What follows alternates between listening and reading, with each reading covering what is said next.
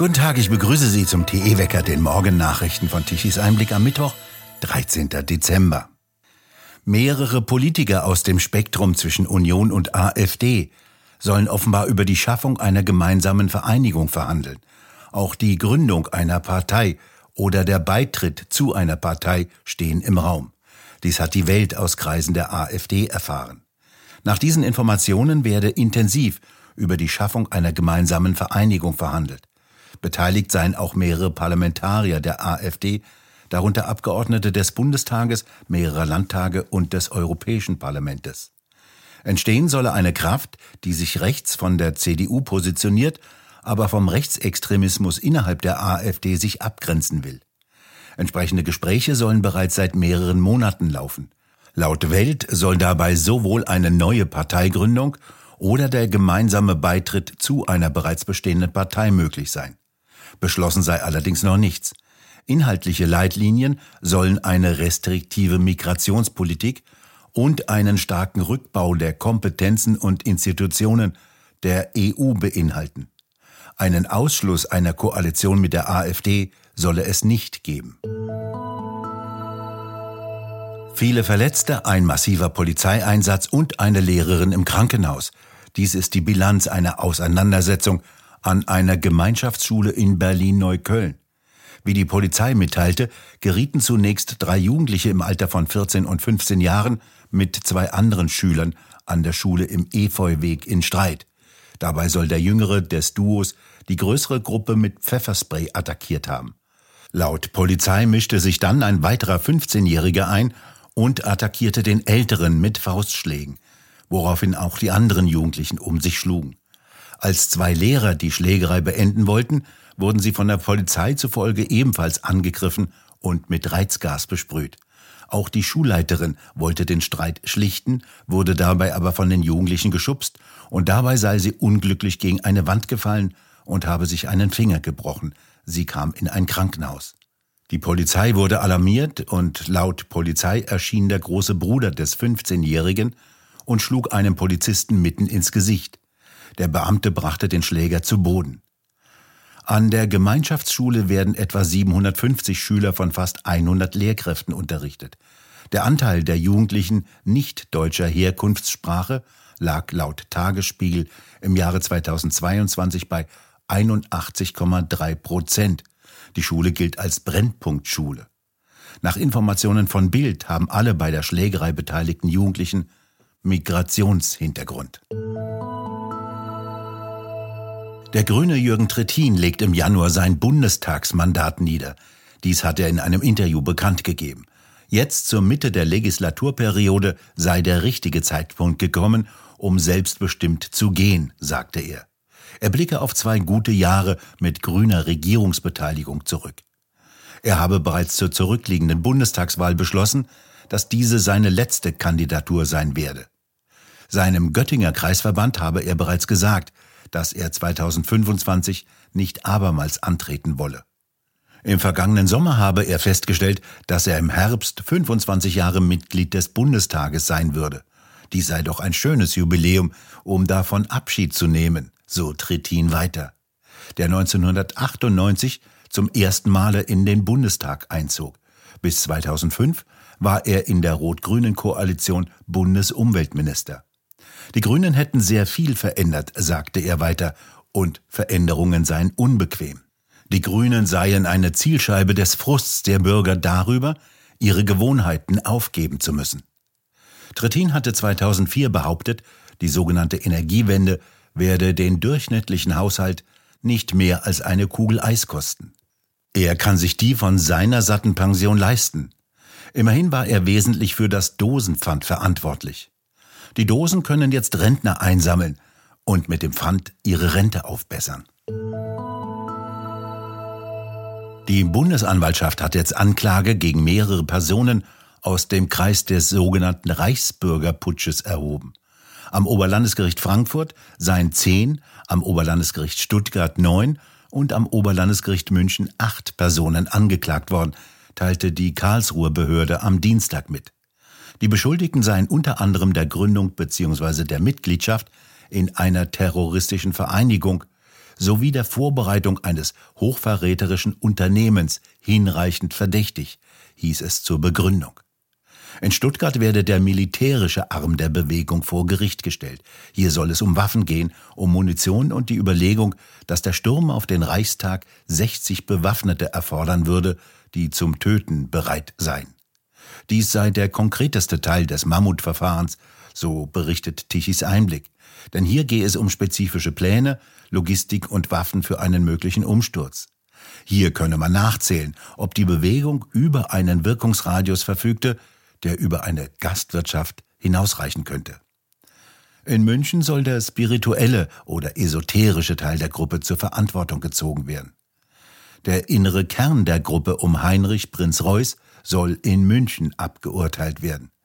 Der Vorwurf lautet auf Hochverrat, der gewaltsame Sturz der verfassungsmäßigen Ordnung. Die Vereinigung verfügte den Ermittlern zufolge über finanzielle Mittel in Höhe von etwa 500.000 Euro. Sie soll zudem Zugriff auf ein massives Waffenarsenal gehabt haben. Diesen Behauptungen hat Pflichtverteidiger Chammer in einem Interview mit Tichys Einblick entgegengesetzt, dass es keine Anhaltspunkte für eine militärische Ausrüstung gegeben hätte, wie sie bei einem klassischen Militärputsch vorhanden ist. Wörtlich sagte Chammer über das Waffenarsenal von Prinz Reuß, was es gibt, ist ein Krummdegen aus dem 13. Jahrhundert und eine Armbrust ohne Pfeile aus dem 14. Jahrhundert. In ganz begrenztem Umfang sind in einer schon vom Großvater verschlissenen Truhe Jagdmunition verschiedener Kaliber gefunden worden. Für einen Putschversuch sind sie eher ungeeignet. Der kommende Prozess wird mindestens drei Jahre dauern. Er dürfte streckenweise erheiternde Aspekte bieten, so Tichys Einblick. Etwa wenn über die esoterischen Prognosen berichtet wird, wonach nach dem Tod der Königin Elisabeth II. die Allianz weltbeherrschender Mächte zur Tat schreiten sollte, wovon die Hofastrologin und ihre Gläubigen überzeugt waren oder noch sind. Prinz Reuß selbst sitzt seit einem Jahr in Untersuchungshaft und beklagt Strahlungen, die ihn am Denken hindern.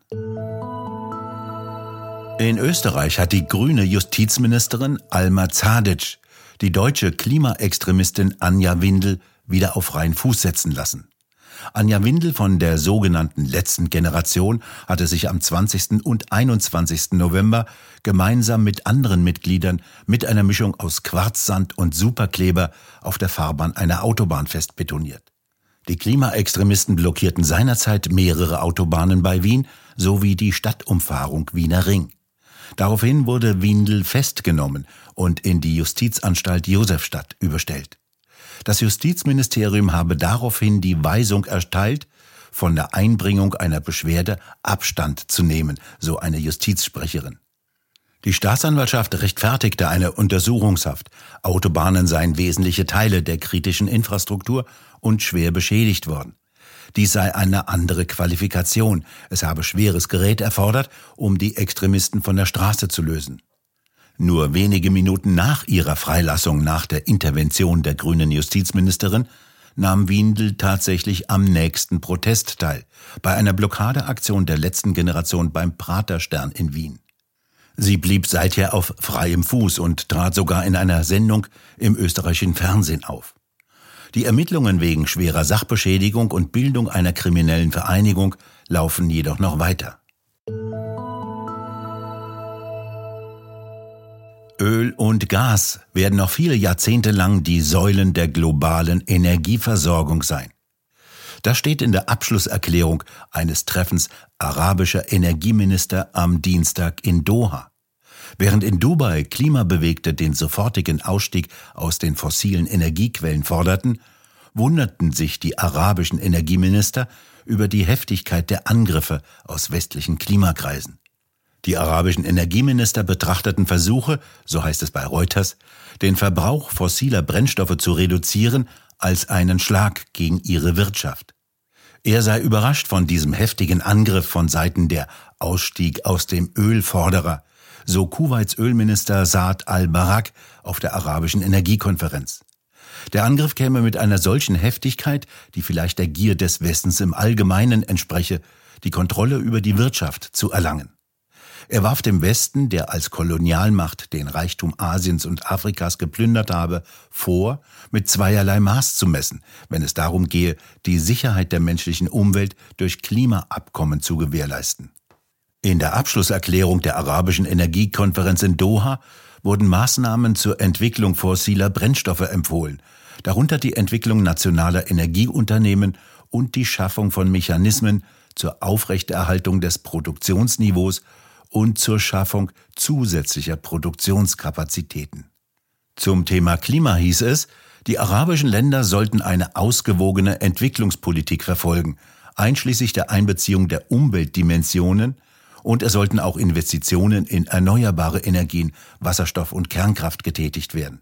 In einem Brief forderte laut Reuters OPEC-Generalsekretär Al-Gais, der an der Konferenz in Doha teilnahm, die Mitglieder und Verbündeten auf, jede COP28-Vereinbarung abzulehnen, die auf fossile Brennstoffe abzielt. Eine klare Absage der arabischen Energieminister also an grüne Wunschträume aus dem Westen.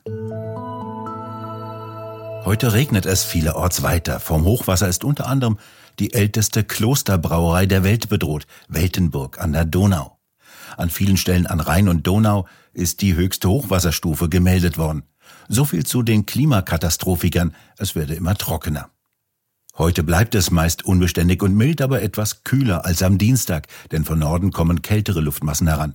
Der Himmel zeigt sich meist dicht bewölkt, vielfach regnet es. Trocken dürfte es im Osten bleiben. Die Temperaturen schwanken zwischen kühlen 4 Grad im Norden bis 10 Grad im Süden in Freiburg. Und nun zum Energiewendewetterbericht von Tichys Einblick. Der Wind ist weitgehend eingeschlafen. 30.000 Windräder im Land stehen weitgehend nutzlos herum. Um 12 Uhr mittags kamen gerade einmal 5,5 Gigawatt an elektrischer Leistung von den Photovoltaikanlagen an, die allerdings zwei Stunden später schon wieder verschwunden waren. Dabei hatte Deutschland um 12 Uhr mittags einen elektrischen Leistungsbedarf von immerhin 72,5 Gigawatt. Kohle- und Erdgaskraftwerke lieferten 48 Gigawatt an elektrischer Leistung und es mussten so wieder erhebliche Mengen an Strom aus den Nachbarländern importiert werden. 7,6 Gigawatt an elektrischer Leistung um 12 Uhr mittags zu einem sehr stolzen Preis von 124 Euro pro Megawattstunde. Es war schon immer etwas teurer, so etwas wie Energie wenden zu wollen. Wir bedanken uns fürs Zuhören. Schön wäre es, wenn Sie uns weiterempfehlen. Weitere aktuelle Nachrichten lesen Sie regelmäßig auf der Webseite tichiseinblick.de und wir hören uns morgen wieder, wenn Sie mögen.